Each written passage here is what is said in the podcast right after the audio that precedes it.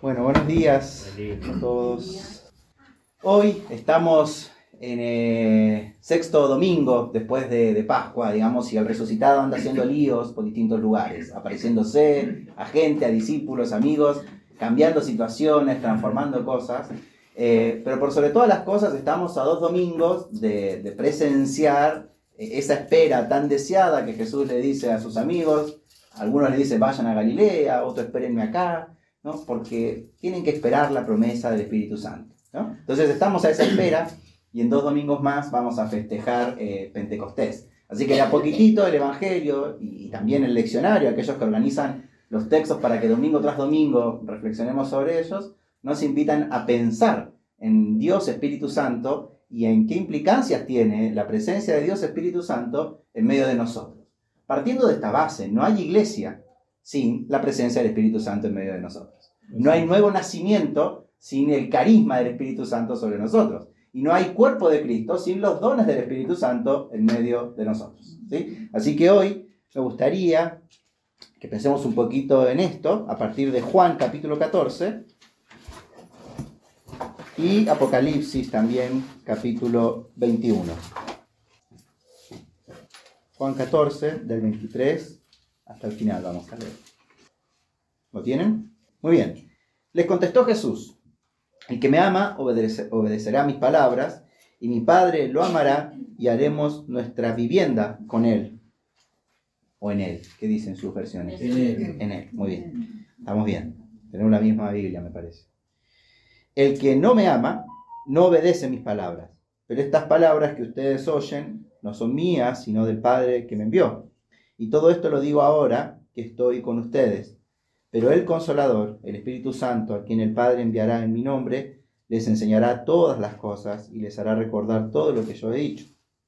La paz os dejo, mi paz les doy. Yo no se la doy a ustedes como se las da el mundo. No se angustien ni se acobarden. Ya me han oído decirles, me voy, pero vuelvo a ustedes. Me amarán. Si me amaran, se alegrarían de que voy al Padre, porque el Padre es más grande que yo. Y les he dicho esto antes que suceda, para que cuando sucedan crean.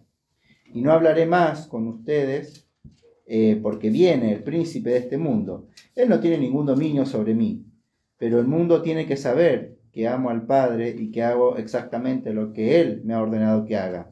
Levántense, vámonos de aquí. ¿sí? Debemos a leer. Querido Dios, en esta mañana hermosa que nos das. Te damos gracias, Señor, por la posibilidad de ser cuerpo tuyo en este lugar.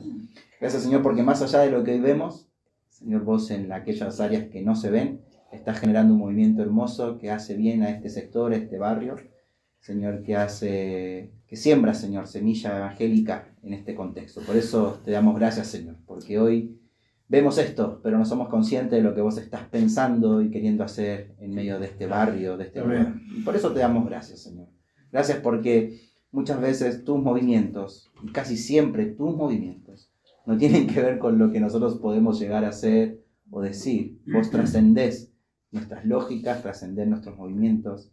Y en eso, Señor, del Espíritu, tu Espíritu, nos dirige, sopla, nos direcciona.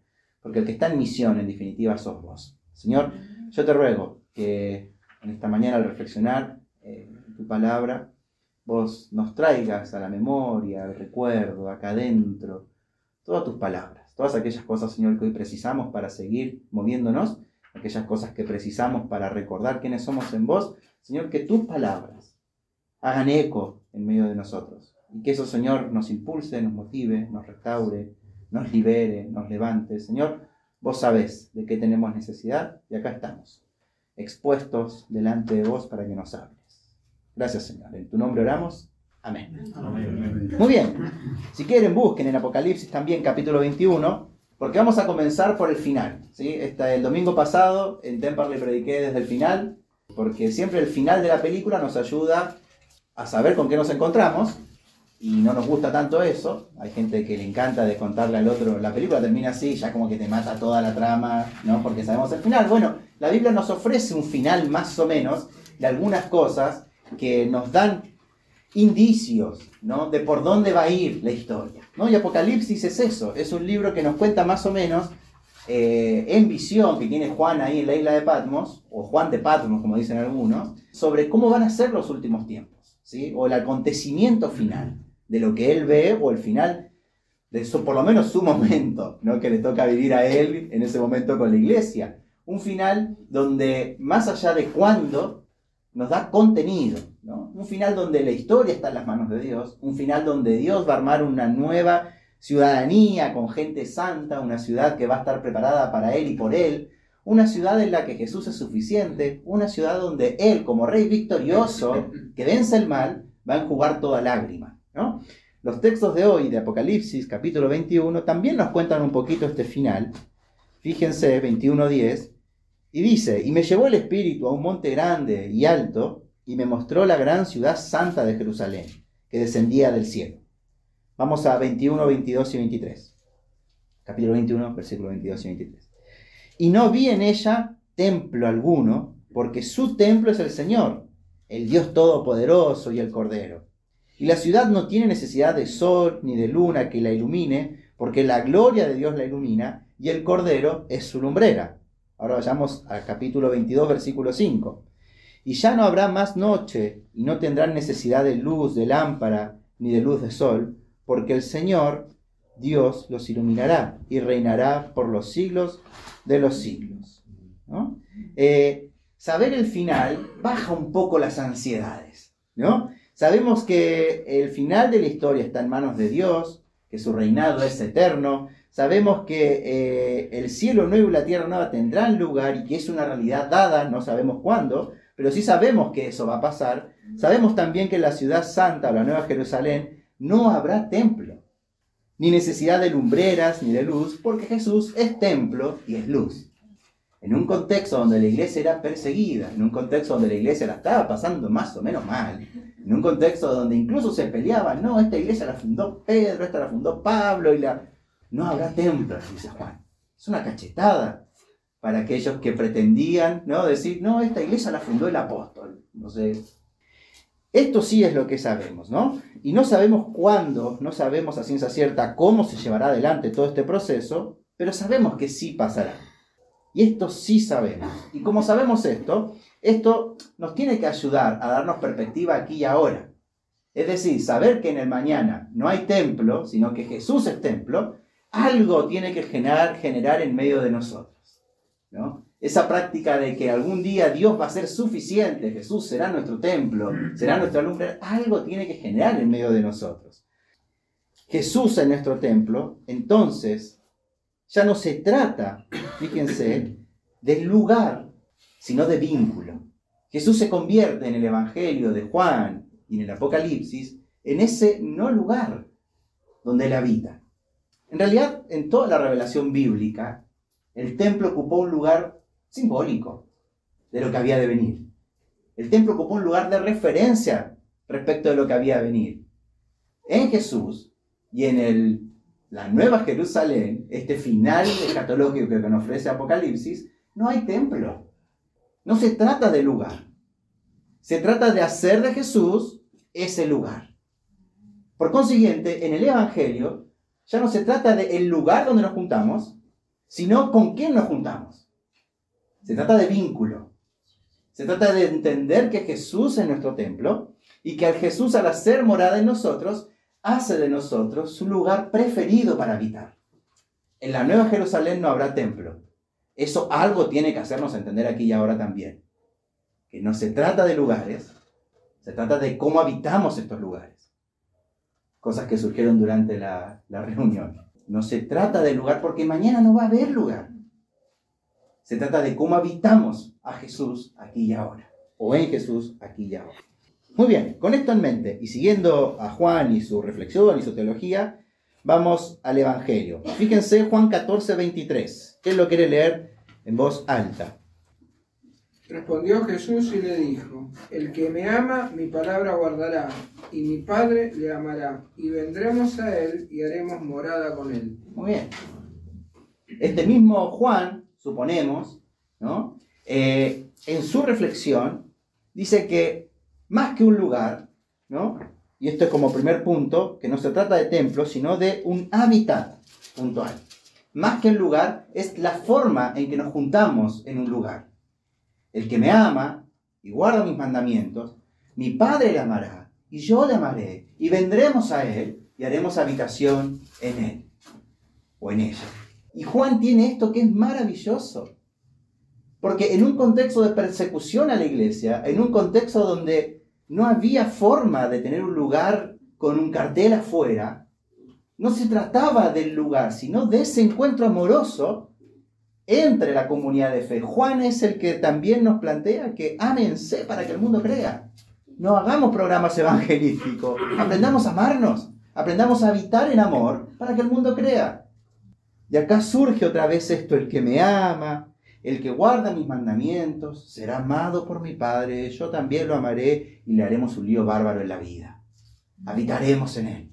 Es un hábitat, no un lugar.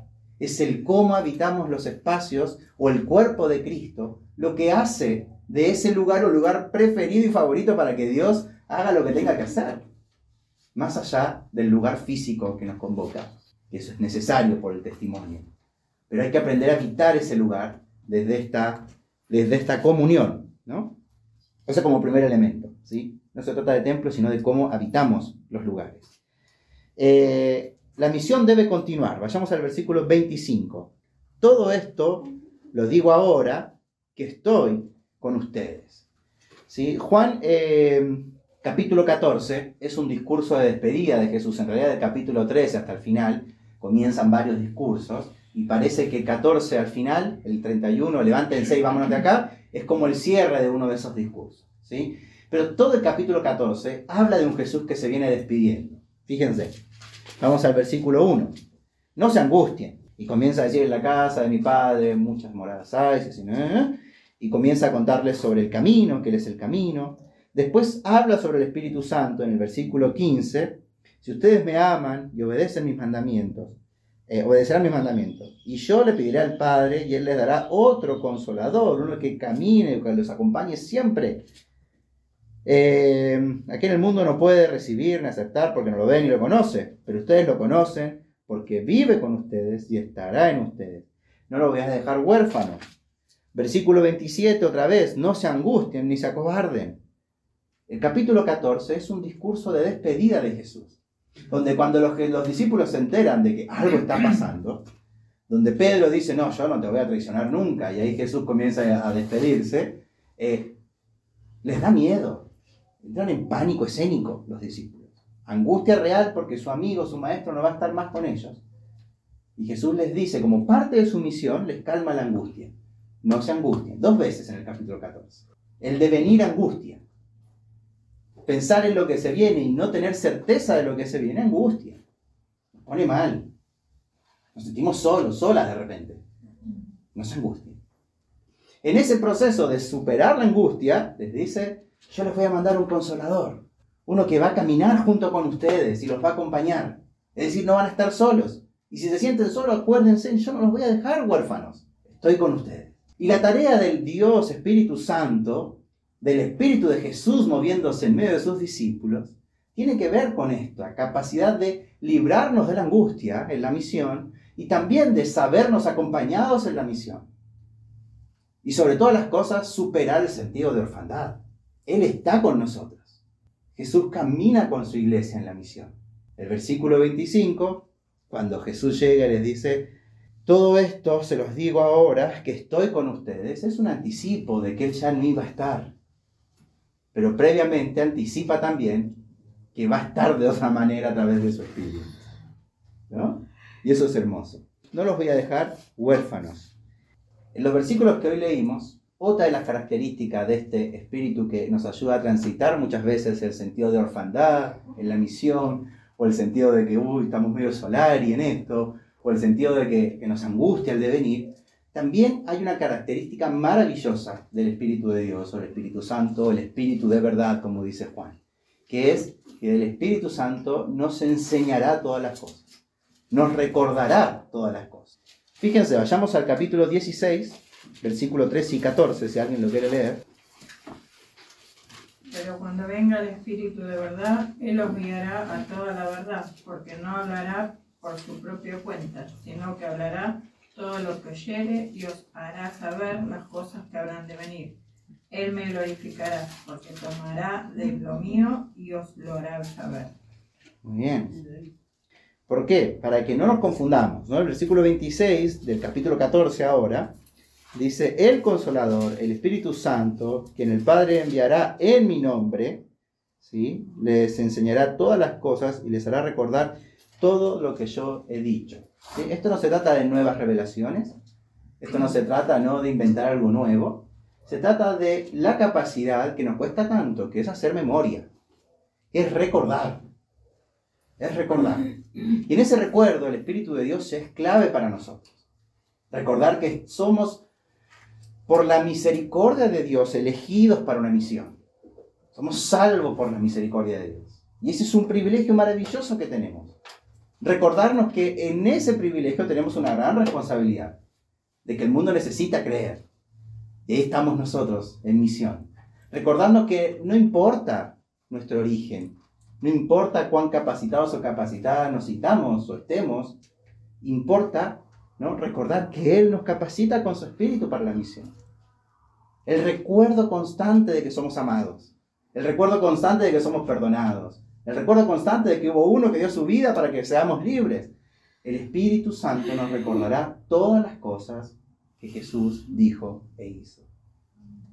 Fíjense, es maestro, nos enseña. Vuelvo a esto, no nos revela grandes cosas nuevas, así ah, inventamos algo, no. Nos trae el recuerdo cosas que nos ayudan a reinventarnos en el aquí y ahora, actualizarnos, pero nos recuerda todas las cosas. A los que tenemos memoria así media frágil, está bueno. Está bueno recordar algunas cosas a lo que nos cuesta de repente creérnosla, está bueno recordar que hay uno que dio su vida por nosotros. A los que nos cuesta creer que podemos, uh, está bueno saber que hay uno que puede por nosotros. En mi nombre, es decir, para continuar la tarea de Jesús. El Espíritu es enviado en nombre de Jesús porque manifestará a los hombres lo que Jesús significa para ellos.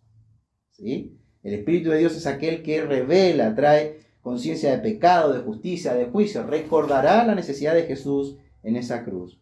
Y el mensaje que están escuchando, dice acá, no es mío, y tampoco la doctrina que el Espíritu Santo nos enseña de Él. La trae del Padre, la trae de Jesús y Él la da a conocer. Porque la gran tarea del Espíritu, como maestro, es que glorifiquemos a Jesús todo el tiempo. Y como último elemento de este texto, me, me encantó lo que sigue, esto de la paz les dejo, mi paz os doy.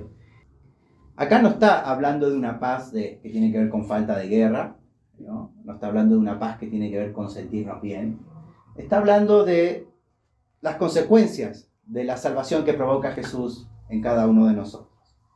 ¿no? Eh, así como Juan habla de verdad, habla de que Jesús es luz, de que es vida, que es gozo, también la paz es un elemento que provoca la salvación y que lo linkee o que lo una al Espíritu Santo es maravilloso.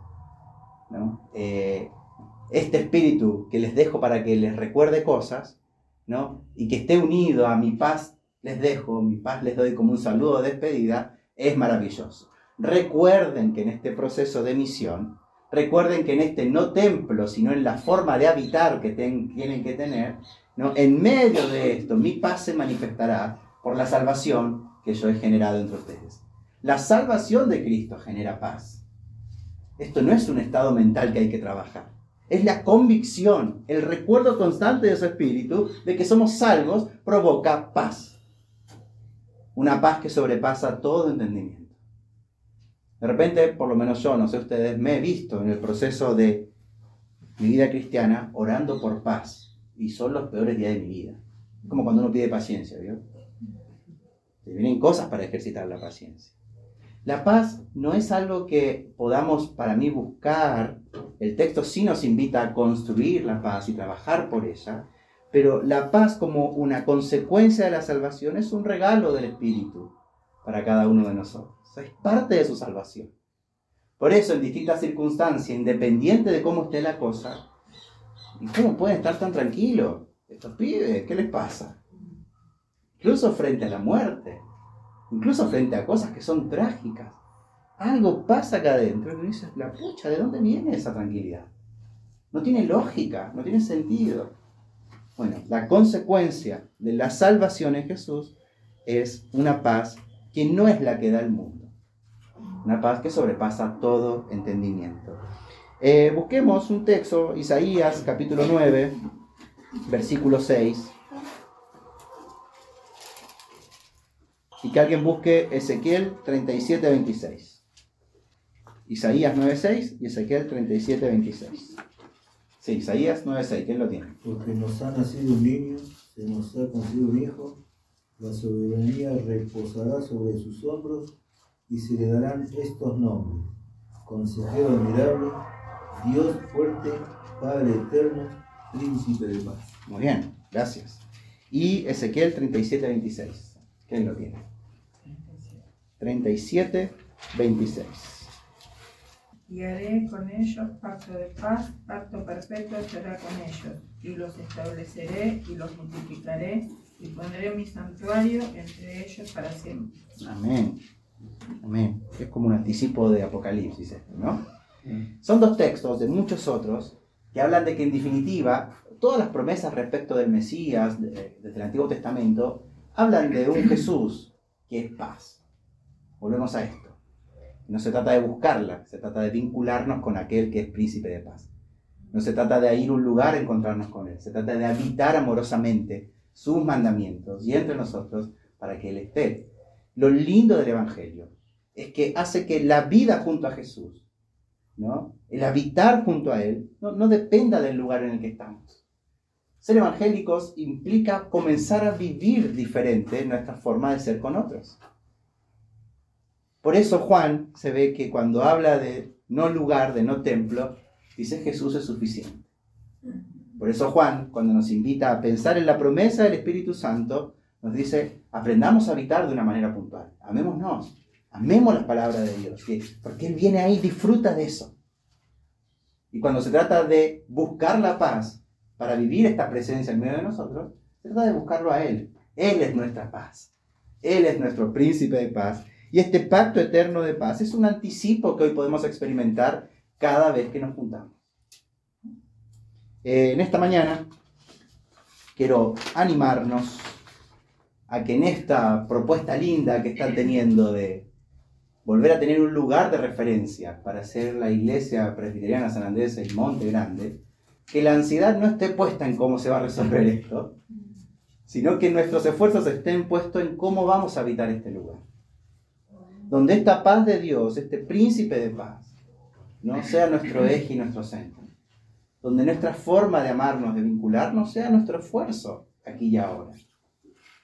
Lo demás Dios nos va a ir dando, porque ya no se trata del lugar, se trata de cómo habitamos esos lugares. Y para eso tenemos al Espíritu Santo como el gran agente de misión que nos recordará todas estas cosas todo el tiempo. No se angustien, no están solos no los dejaré huérfanos, les recordaré todas estas cosas. Amén. Bien. Muy bien, oramos. Querido Dios, gracias, gracias por, por estar con nosotros. Gracias por, por tu presencia. Gracias Espíritu Santo por convencernos de cuánto nos amas, de cuánto nos ama Jesús. Gracias Señor. Gracias por recordarnos todos los días tu misericordia. Gracias Señor porque de manera súper ilógica y misteriosa para nosotros. A vos te plació llamarnos, te place llamarnos, salvarnos y hacernos parte de este reino maravilloso. Gracias Señor porque eso es pura gracia tuya. Señor, según tu justicia nosotros merecíamos muerte por nuestra condición de pecadores, pero vos nos diste vida en Jesús y eso es misericordia tuya. Señor, no entendemos tu elección sobre nosotros, pero gracias por darnos la posibilidad de disfrutarla de disfrutarte a vos, de conocerte, de vincularnos con vos. De entender que hoy no se trata de un lugar específico donde buscarte, sino se trata de mirar muchas veces adentro de nosotros y decir, acá estamos, y entrar en comunión con vos. Gracias Señor porque ser cuerpo es más que un lugar. Ser cuerpo es aprender a disfrutar de tu amor y con ese amor mirar al que está a nuestro alrededor. Gracias a Dios porque ser cuerpo es habitar en armonía y en amor los espacios. Y yo te ruego, Señor, que a todos nosotros nos des esa gracia día a día de aprender a amarnos, para que este final de la historia, donde no hay necesidad de templo porque vos sos todo, lo podamos vivir aquí y ahora. De manera anticipada, poder experimentar la plenitud que provoca tu presencia en medio de nosotros. La plenitud de tu presencia en nuestro día a día, mientras cocinamos, mientras estudiamos, trabajamos, hacemos lo que tenemos que hacer, mientras vos estás allí con nosotros. Que nos recuerdes constantemente que allí, Señor, está pasando algo santo, porque ahí estamos nosotros con vos y vos con nosotros. Ayúdanos a amarnos, no solamente en los espacios, Señor, eclesiásticos, sino que en nuestras casas sean espacios de iglesia, para que, Señor, también allí, ese hábitat de amor, haga que vos te manifiestes de manera particular. Gracias, Señor, porque vos sos nuestro príncipe de paz. Y yo te ruego, Señor, que por todas estas cosas que hoy también compartimos como necesidades, que vos te manifiestes como príncipe de paz, que este pacto eterno de establecer tu paz en medio de nosotros, también lo queremos vivir aquí y ahora.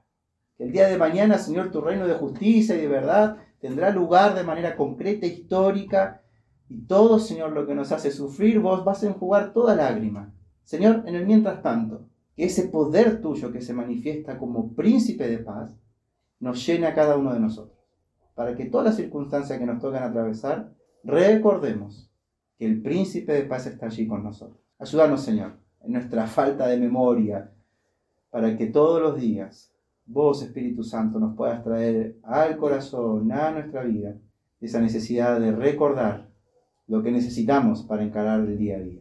Recordar, Señor, tu perdón, tu libertad. Señor, ayúdanos, porque perdemos la memoria con facilidad. Señor, hay situaciones que nos sacan de eje constantemente. Por eso, Espíritu de Dios, gracias, porque sos no solamente el que nos consuela, sino el que nos recuerda quién es Jesús para nosotros hoy. Ayúdanos en eso, ayúdanos a, a recordar la obra de Jesús todos los días de nuestra vida. En tu nombre oramos. Amén.